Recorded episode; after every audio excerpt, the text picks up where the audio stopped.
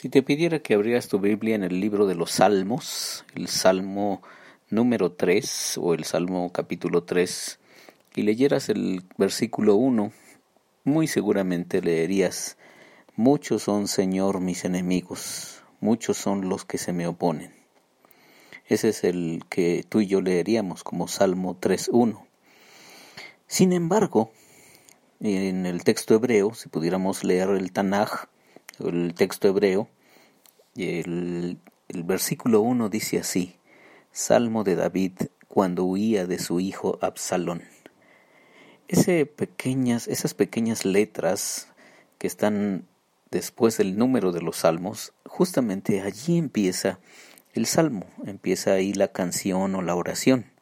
Recuerda que estamos en esta serie llamada Canciones y Oraciones, y entonces muchos de nosotros ignoramos esas pequeñas letritas arriba o las los primeras eh, frases que aparecen después del número del, del salmo y entonces ignoramos todo el contenido eh, del salmo.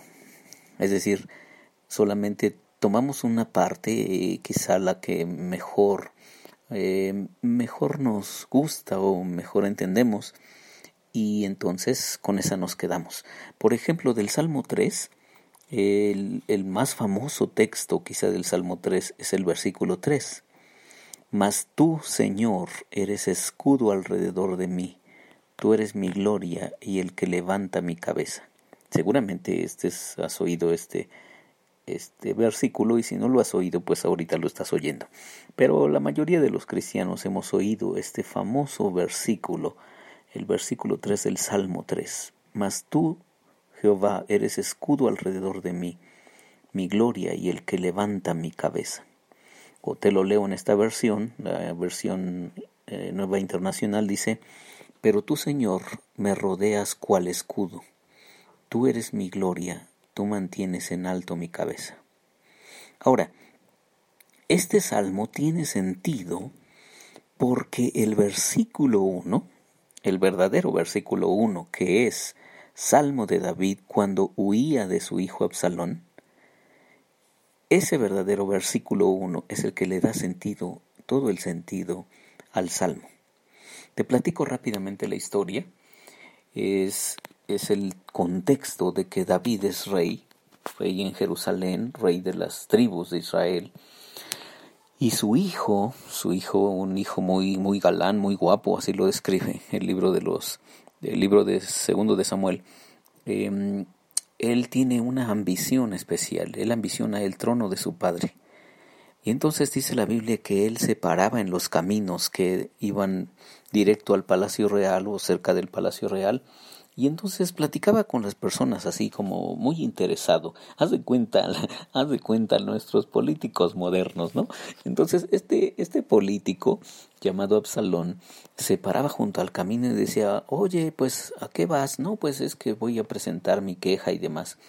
Y él decía, ah, bueno, mira, tú puedes platicarme tus quejas a, a mí porque porque además allá en el palacio pues nadie te hace caso, yo, yo sí te voy a hacer caso, quizá podamos atender tu, tu asunto. Y, y entonces la narración de, de segundo de Samuel dice que así Absalón empezó a atraer a la gente alrededor de él, justamente pensando y tramando, urdiendo un, un golpe de Estado.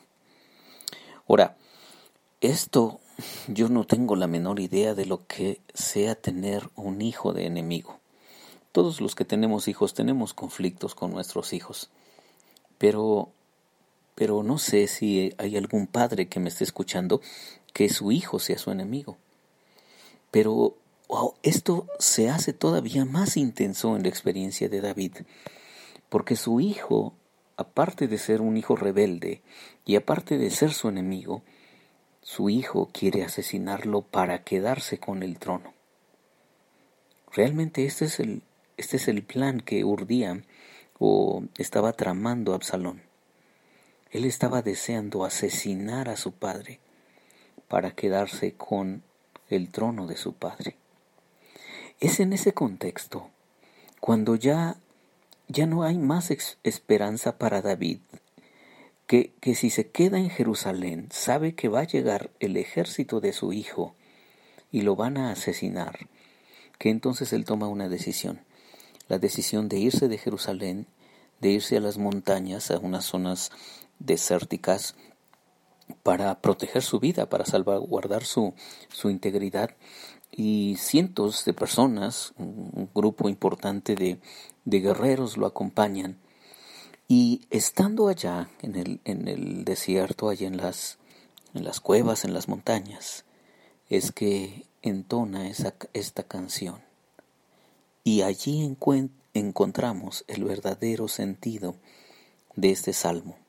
Salmo de David cuando huía de su hijo Absalón.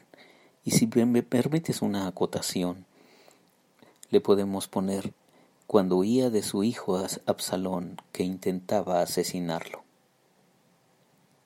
Y allí, en ese contexto, es que David escribe esta canción, canta esta canción, ora esta oración.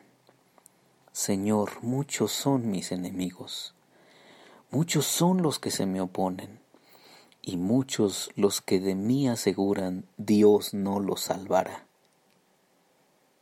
Pero tú, Señor, me rodeas cual escudo. Tú eres mi gloria. Tú mantienes en alto mi cabeza. Clamo al Señor a voz en cuello y desde su monte santo Él me responde. Yo me acuesto, me duermo y vuelvo a despertar porque el Señor me sostiene. No me asustan los, numerosos escuadrones que me acosan por doquier. Levántate, Señor. Ponme a salvo, Dios mío. Rómpeles la quijada a mis enemigos. Rómpeles los dientes a los malvados. Tuya es, Señor, la salvación. Envía bendición, tu bendición sobre tu pueblo. Quizá ahora ya puedas entender el verdadero sentido del salmo. Y frases como, tú Señor me rodeas cual, cual escudo. Y quizá ahora puedas, puedas darte cuenta qué es el contexto de que Él está rodeado de muchos enemigos cuando dice, muchos son los que se levantan contra mí, y muchos son los que dicen de mí, no hay para Él salvación en Dios o como dice aquí, Dios no lo salvará. Pero fíjate en dónde está, dónde está el refugio de este, de este rey, el rey David, que está, está en las montañas, está peligrando su vida. Pero fíjate, como dice, pero tú, Señor, me rodeas cual escudo. Tú eres mi gloria, tú mantienes en alto mi cabeza. Clamo al Señor en voz en cuello y desde su monte santo Él me responde. Porque Dios siempre responde. Hemos dicho aquí varias veces en los devocionales, Dios no está sordo. Definitivamente que no. Él, él siempre oye y Él siempre responde. Y luego fíjate esta, este texto tan hermoso. Yo me acuesto, me duermo y vuelvo a despertar, porque el Señor me sostiene. Yo me acosté y dormí y desperté, porque el Señor me sustentaba. Esa era la experiencia de este, de este hombre, que en este momento de su propia historia, verse acosado y perseguido por su propio hijo, porque su propio hijo lo quiere asesinar. Y entonces, wow, el él canta esta canción, yo me acuesto, me duermo y me vuelvo a despertar y vuelvo a despertar porque el Señor me sostiene. Quizá, quizá ahora ya tengas más luz de este salmo y quizá puedas cantarlo u orarlo cuando estás rodeado de tanta adversidad, de tanta peligrosidad, como es ahora nuestra propia experiencia. Salimos a la calle y estamos rodeados de muerte, de peligros, de violencia. Pero, pero el Señor nos sostiene y podemos acostarnos y dormirnos y despertarnos y confiar que Dios, el Dios de los cielos, Él sostiene nuestras vidas. Soy Víctor Hugo Juárez y espero que este devocional ha sido de bendición para ti. Oramos juntos. Bendito Dios, gracias por esta canción que está escrita en tu palabra. Gracias por esta oración de este hombre que pudo experimentar tu presencia. Es tu presencia, Señor, la que ahuyenta nuestras oscuridades la que ahuyenta nuestros enemigos. Señor, aumenta nuestra fe para que podamos confiarte la vida, confiarte nuestras vidas y podamos verte como nuestro poderoso escudo alrededor de nosotros, de nuestras familias, de nuestros hijos. Lo pedimos en el nombre de Jesús. Amén.